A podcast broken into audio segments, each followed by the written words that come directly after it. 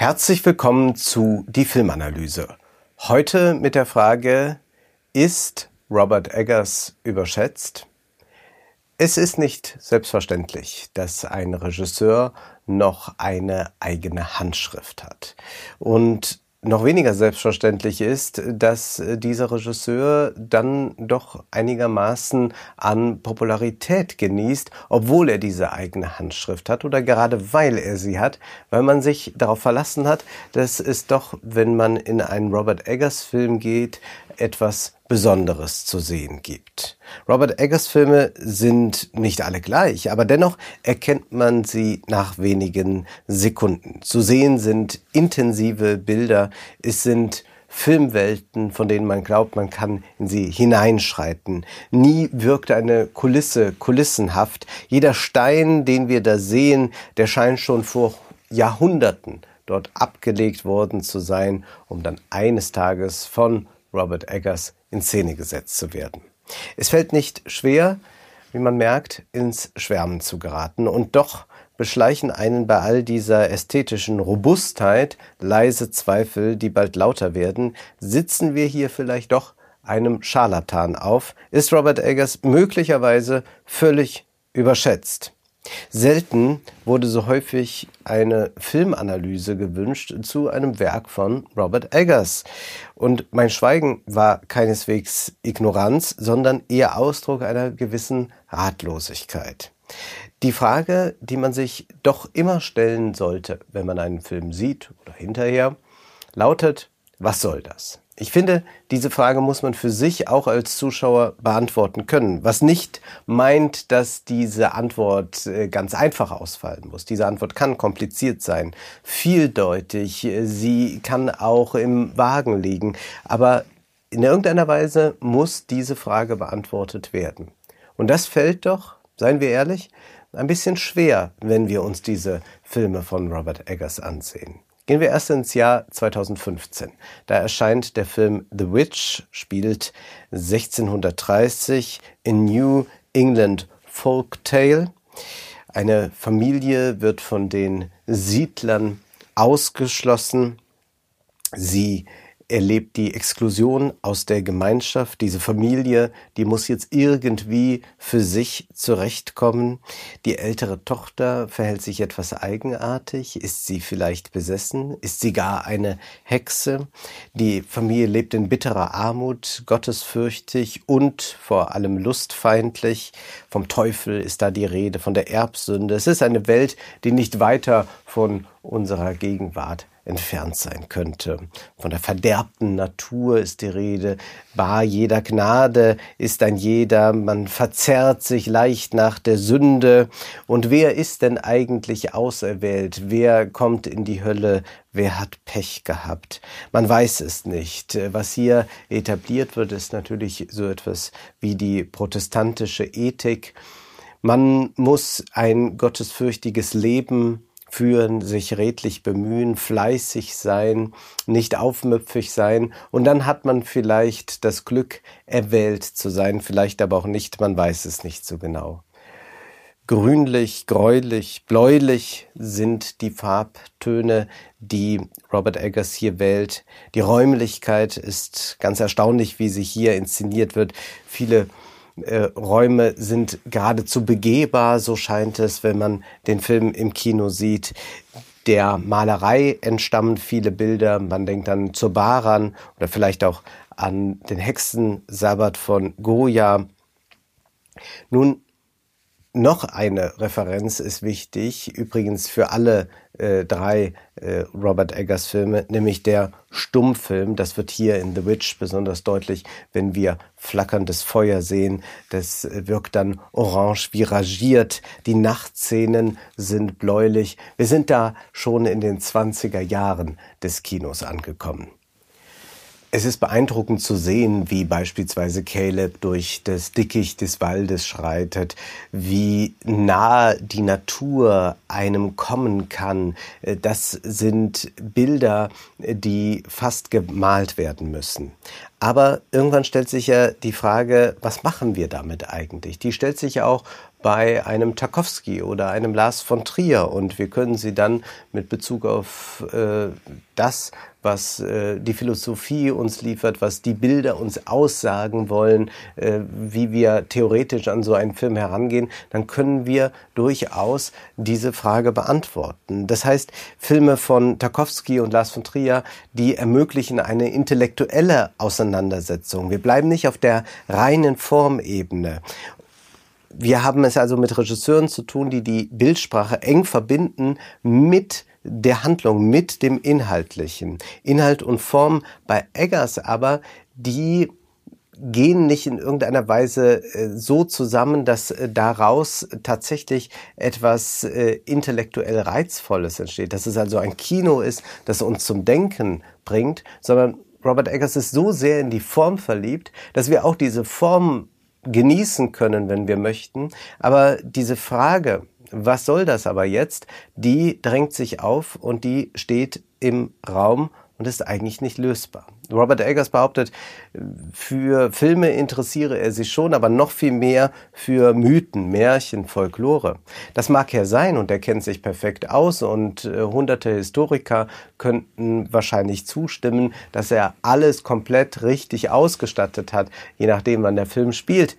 Aber was ist damit eigentlich gewonnen, wenn jeder Knopf, wenn jedes Leinen stimmt, wenn man nicht darüber hinaus irgendeine Aussage treffen kann. Es geht ja nicht einfach nur um Rekonstruktion von Welten, denn das ist das eigentlich, was Robert Eggers vor allem macht. Er rekonstruiert in irgendeiner Weise äh, die Welt, ist damit aber auch äh, im höchsten Maße rekreativ und nicht wirklich kreativ. Er spielt mit Symbolen, aber ohne dass das uns wirklich weiterführt. Der Hase steht für Christus, der Ziegenbock für den Teufel, alles, was charakteristisch an der Populärkultur ist, das drängt er nach außen. Das macht diese Filme auch so abgeschlossen, so hermetisch. Wir haben es mit langen Einstellungen zu tun. Eine Kamera steht oft schon in einem Raum. Wir sehen den Raum und dann wird darauf gewartet, dass die Figur den Raum betritt. Thomason, das ist die moderne Figur in diesem Film, die aufmüpfige Tochter, die in einen Dialog tritt mit dem Ziegenbock Schwarzer Philipp. Willst du die Welt sehen? Willst du ein köstliches Leben? Ja, sie möchte genau das und damit ist es eine emanzipatorische Geschichte. Es meint ja die Entlassung aus der väterlichen Gewalt. Thomason sieht ja dann auch befreit aus. Ja, sie lächelt. Es ist eine Befreiungsgeschichte, wenn sie sich äh, dem Hexensabbat anschließt, wenn auch sie beginnt zu schweben. Das macht sie zu einer modernen Figur, die sich aus dieser repressiven, determinierten Welt lösen kann, um dann eigentlich bei uns in der Moderne anzukommen. Nun wurde The Witch so rezipiert, dass man sagte, es sei ein wichtiger Beitrag zum Horrorgenre. Das ist aber immer so eine Verlegenheitsrezeption, äh, dass man sagt, ein wichtiger Beitrag zum Genre XY. Aber inwiefern denn ein wichtiger Beitrag? Klar, hier ist noch eine Aussage, nämlich die der Emanzipation. Einerseits sehen wir diese Emanzipationsgeschichte, andererseits ist aber auch die Frage, und das soll jetzt schon alles sein, dass sich äh, da aus repressiven äh, äh, Zusammenhängen eine Figur herauslöst. Äh, für noch mehr Verwirrung und auch Aufmerksamkeit sorgte dann 2019 der Film Der Leuchtturm. Willem Dafoe und Robert Pattinson sind von der Außenwelt abgeschlossen, wie so oft bei Robert Eggers. Gemeinsam müssen sie sich um den Leuchtturm kümmern. Der Ältere versucht, den Jüngeren zu unterdrücken, ihm alles zu erklären, ihn zu piesacken. Aber dieses Herr-Knecht-Verhältnis, das kehrt sich bald um. Auch hier spielt die Kunst wieder eine gewisse Rolle. Sie hat Einfluss auf den Film, äh, besonders äh, das Bild Hypnose von Sascha Schneider. War es in The Witch, der christliche Glaube, ist es jetzt der Aberglaube, das Seemannsgarn, das in irgendeiner Weise die Figuren determiniert. Immer geht es ja darum, dass diese Figuren determiniert sind durch äußere Umstände. Die Gewalt der Natur kommt hier noch hinzu. Es war die Gewalt äh, des Hungers, äh, der schlechten Ernte in The Witch und nun ist es diese aufbrausende See. Es wurde damals gesagt, der Leuchtturm sei der rätselhafteste Film des Jahres. Aber haben wir es hier wirklich mit einem enigmatischen Film zu tun? Rätselhaft kann ja nur etwas sein, wenn es ein Rätsel gibt, das man dann auch lösen kann. Rosemary's Baby von Roman Polanski zum Beispiel ist ein rätselhafter Film, aber das Ganze lässt sich ja entschlüsseln. Oder ah, denken wir an Dawn of the Dead oder Get Out. Aber genau das ist bei Robert Eggers eigentlich nicht der Fall und wenn es der Fall ist, also wenn man einen Schlüssel gefunden hat, dann passt dieser wiederum so gut und macht es so einfach, dass es wieder banal wird. Seien wir offen, die psychoanalytische Deutung von der Leuchtturm ist so simpel, dass es fast peinlich ist, sie auszusprechen. Der Leuchtturm ist natürlich ein phallisches Gebäude. Äh, wir sehen hier verhandelt die schwindende Potenz des Alten, die unkontrollierte äh, starke Potenz des Jungen. Äh, gesteigert wird dies alles noch durch die Abwesenheit des Weiblichen. Die Anwesenheit des Weiblichen sehen wir dann in Form der Meerjungfrau. Also mythisch kehrt das Weibliche dann wieder. Die Homoerotik ist überdeutlich, auch das muss kaum ausgesprochen werden, wenn die Männer miteinander tanzen, kämpfen. Der Junge schreit, geh runter von mir. Wir haben diese sadistischen Fetischspiele von Demütigung, von äh, der Tatsache, dass äh, der eine den anderen zu seinem Hund macht. Das ist nun alles so offensichtlich, dass man sich eigentlich schon nicht mehr näher damit beschäftigen möchte. Es ist ja äh, nicht, dass es äh, äh, so in irgendeiner Weise äh, dechiffriert wird, äh, dass man es äh, jetzt zu einem großen Erkenntnisgewinn herauslesen kann, sondern ja, das hat man da so eingepflegt in diese Erzählung, äh, dass wir äh, nickend, ein bisschen mit Psychoanalyse vertraut, äh, dem nachgehen können. Aber es führt uns ja nicht zu einer wirklichen Erkenntnis. Und das ist so häufig bei diesen Filmen, dass Robert Eggers da so bewusst etwas reinlegt und dann holt man es einfach so wieder raus. Es ist dadurch auch ein bisschen trivial. Wieder interessanter ist die Bildsprache. Also es ist äh, erstaunlich, wie gedrungen diese Bilder in der Leuchtturm sind. Es ist ja fast äh, quadratisch äh, aufgenommen. Äh, es wird extrem stark mit, äh, mit Aufsicht und Untersicht gearbeitet. Äh, damit wird auch äh, sehr schön das sich verändernde Dominanzverhältnis veranschaulicht. Natürlich geht es hier um Tod, um äh, Eros. Äh, wir haben das äh, Prometheus-Thema. Nun, man liest es hinein, man liest es wieder hinaus, aber es wird nicht wirklich interessanter. Und dieser zweite Film macht es noch deutlicher. Woran es, glaube ich, bei Eggers hapert? Es hapert am Drehbuch. Ich glaube, Robert Eggers wäre ein interessanter Regisseur, wenn er einen guten Drehbuchautor hätte. Nur ist er meist selbst sein Drehbuchautor. Und vielleicht aber ist auch Robert Eggers gar nicht der eigentliche Künstler. Vielleicht ist es sein Kameramann Jarin Blaschke. Wenn man da zum Beispiel sieht, wie er sich auseinandersetzt äh, mit der technischen Geschichte des Films, wie sehr er sich auskennt mit Objektiven. So hat man für diesen Film Objektive aus den 30er Jahren ausgesucht. Äh, und wie er auch dann darüber spricht. In einem Interview sagt er, äh, man hört immer von den äh, Super Baltas, aber ich wusste nichts von den Original Baltas, die in den 30er Jahren entwickelt wurden, was nicht weit von der Ära der Objektive entfernt ist, die für eine Kamera wie M verwendet wurde. Also M, meine Stadt sucht einen Mörder. Es sind die schönsten Porträtobjektive, die ich je gesehen habe. Glanzlichter mit Glut.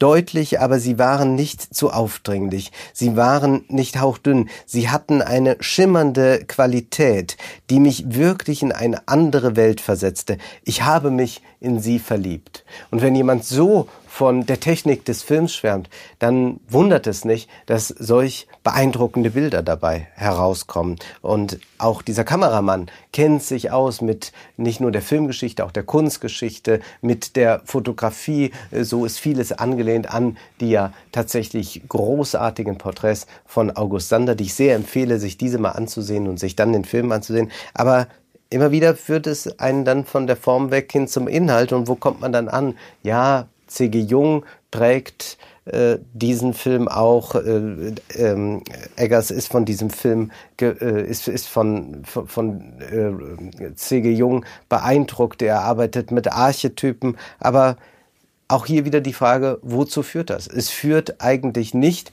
zu einer wirklichen Erkenntnis. Es ist ein Kino, das ästhetisch überwältigt, das aber inhaltlich auf einem sehr, sehr niedrigen Niveau bleibt. Und das ändert sich auch nicht mit The Northman, der näher an der König der Löwen ist, als einem lieb ist vielleicht. Es ist die Variation der Hamlet-Geschichte. Und es ist ein Film wie ein zähes Stück Fleisch.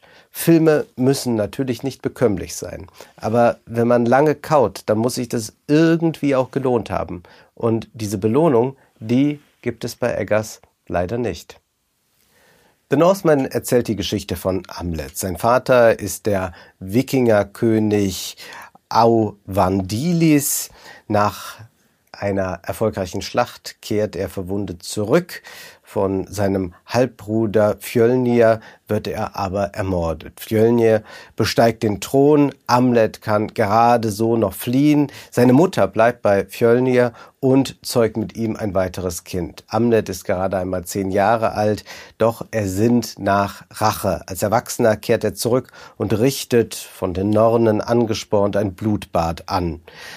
Subjekte, die sich nicht selbst ermächtigen können. Nicht in dem Sinne, dass sie nicht wollen oder dass man sie hindert, aber es gibt da äh, so eine äh, vormoderne Kraft, die diese ganzen Figuren so sehr determiniert, außer Thomason, sie ist tatsächlich eine Ausnahme, dass sie alle determiniert bleiben, dass sie irgendwie sich einfügen müssen in die Ordnung. Und in The Northman ist es so, dass Amlet sich dieser Racheordnung unterwerfen muss und dass das auch dann sein äh, einziger Weg ist, den er beschreiten kann, dass er sich rächen muss, dass er seinen Vater rächen muss. In The Witch waren es Gott und Teufel, in Der Leuchtturm ist es äh, Seemannsgarn, Aberglauben, Meerjungfrau und Wetter, das von außen die Figuren einschnürt, äh, determiniert. In The Northman sind es die heidnischen Götter, ist es die Rache. Wir sehen hier statische Bilder. Wie Gemälde sehen sie aus, wie schwere Ölgemälde teils.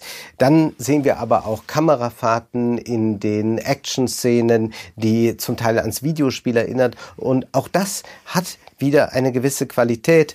Das ist wahnsinnig finster. Gewühlt wird hier aber dann irgendwann so arg im mythischen Morast, dass man denkt, ja, ich habe es jetzt verstanden, je dreckiger, desto echter. Und man fragt sich irgendwann, ist das jetzt nur noch Kompensationskino? Wir leben in einer glatten, modernen Welt. Überall riecht es nach Desinfektionsspray und jetzt kommt Eggers und setzt dem den Gestank entgegen. Aber auch hier wieder die Frage, wozu, wozu, wozu? Und wenn man liest nach Interpretationen und so, man findet dann doch keine besonders vernünftige Antwort oder die Antwort ist banal. Robert Eggers liebt es, eigene Welten zu bauen, ja, aber mitunter unterscheidet ihn das nicht von jenen, die im Keller ein kleines Universum mit der Märklin-Eisenbahn kreieren. Nichts dagegen, nur entsteht da auch nicht irgendetwas interpretatorisch Interessantes. Es gibt hier einen kleinen Bruch, einen kleinen Hinweis vielleicht auf die Moderne, denn wir haben es ja auch mit einer unzuverlässigen Erzählung zu tun. Wir sehen hier doch alles aus der Perspektive von Amlet. Er glaubt, der äh, Halbbruder seines Vaters, sein Onkel, also ist der böse Mann und äh, seine Mutter belehrt ihn dann doch später, dass er möglicherweise das äh, Kind ist, das aus einer Vergewaltigung hervorgegangen ist und dass dieser Mythos da doch einmal äh, seine Kratzer bekommt. Es ist ein Zugeständnis von Eggers an die moderne Rezeption, dass man doch nicht einfach so äh, bei diesen äh, fundamentalen Rachegelüsten bleiben kann. Man weiß es nicht, aber auch dieses Zugeständnis rettet den Film nicht. Vielleicht macht es den Film sogar noch ein bisschen bisschen schwieriger, ein bisschen enigmatischer, aber nicht in dem Sinne, dass wir da noch etwas herauslösen können, sondern einfach, dass der Film sich selbst da versperrt, dicht macht, dass wir schwieriger Zugriff dazu bekommen. Und so geht es dann für Amlet heim zu den Vätern, Müttern und nach Valhall. Olga trägt Amlets Bluterbe weiter. Oje, oje, wo kommen wir da nur hin? Es ist doch recht unproduktiv, sich mit diesen Filmen inhaltlich auseinanderzusetzen. Und es ist wirklich ganz selten, dass ein Regisseur ästhetisch so sehr da ist und dann inhaltlich so wenig aufzubieten hat. Noch einmal, Robert Eggers braucht gute Drehbuchautoren, so ist er noch zu retten. Es ist keineswegs so, als würde ich Humor oder Ironie vermissen bei diesen Filmen. Was ich vermisse, ist ein gewisses Maß an Intelligenz.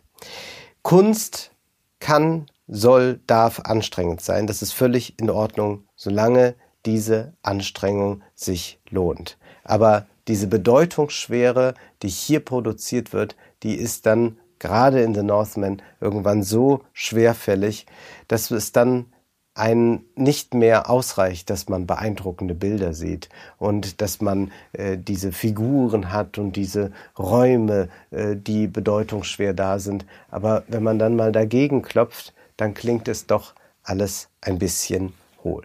Seien wir ehrlich, bei Robert Eggers, da schauen wir zu viel und sehen zu wenig. Das war die Filmanalyse mit Wolfgang M. Schmidt. Ihr könnt den Podcast finanziell unterstützen, entweder unter www.paypal.me-filmanalyse oder unter der in der Beschreibung angegebenen Bankverbindung. Vielen Dank.